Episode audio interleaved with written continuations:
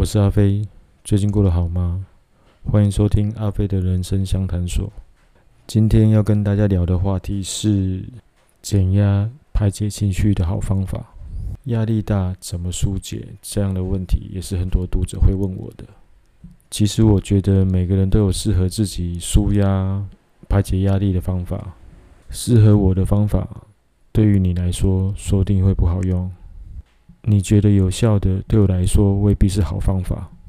今天就来跟大家聊聊几个也许对你有用的舒压方式。首先，第一个就是哭。很多人觉得哭就是示弱，哭很丢脸，然而有泪不轻弹。可是我相信大家都试过，在情绪涌上来的时候大哭，会突然感觉心情会好很多。哭对减压有效，其实是有科学根据的。当我们承受压力的时候，身体会有一些特定的化学物质在我们体内开始分泌累积。然而，只要开始哭泣，就能借由泪水排出体内的毒素，达到及时改善心情的效果。然后，当我们体内的锰指数增加的时候，我们就会开始感到有压力，感觉到不安。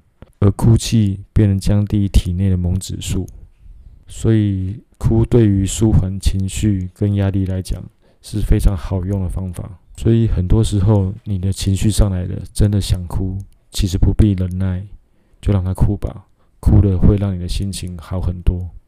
另外一个很常见的减压的方法就是运动，运动能够减压这件事情，其实不必我说，大家都已经知道了吧。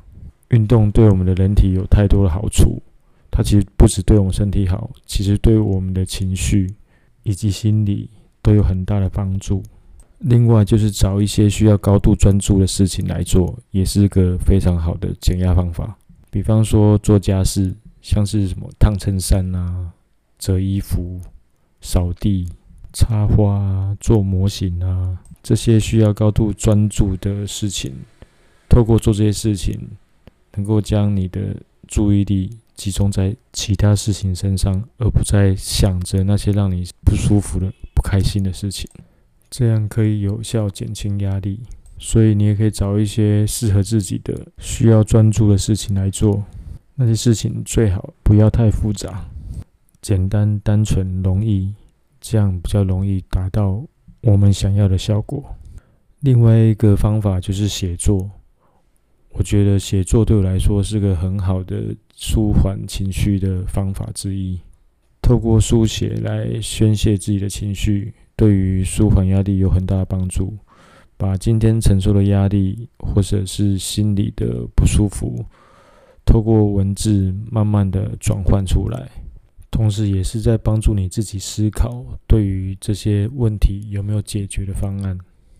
写作就是一种跟自己的对话。我觉得是非常有用的减压方法。另外一种方法就是看一些搞笑影片、搞笑的节目，透过大笑可以让我们产生压力减轻的感觉，会让自己慢慢的忘却那些让你烦恼、不开心的事。我觉得是非常有用的方法。然后调整呼吸，我觉得也是个不错的方法。什么叫做调整呼吸呢？其实就有点跟冥想有点像，就是试着深呼吸。大口的呼气，大口的吸气，慢慢的、缓缓的，然后吸进体内之后暂停一下，再呼气，重复做几次之后，我觉得可以明显减缓情绪的起伏。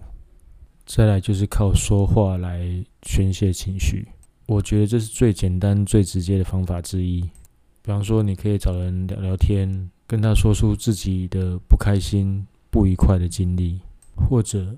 你不想要跟人家聊天，就像人家常讲的，你可以找个树洞，找个没有其他人的地方，自己骂脏话也好，大喊也好，这样就可以有效排解自己积在心里的情绪。最后一种方法就是睡觉，我觉得睡觉对我来讲也是非常有用的排解情绪的方法。我经常都这样，就是可能今天很不开心，可是晚上睡觉之后。隔天一早就什么事都好了。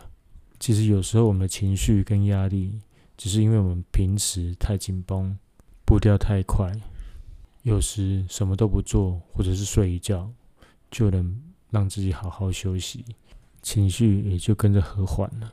好，以上几种舒压排解情绪的方法提供给你参考。今天就聊到这里，希望你会喜欢今天的内容。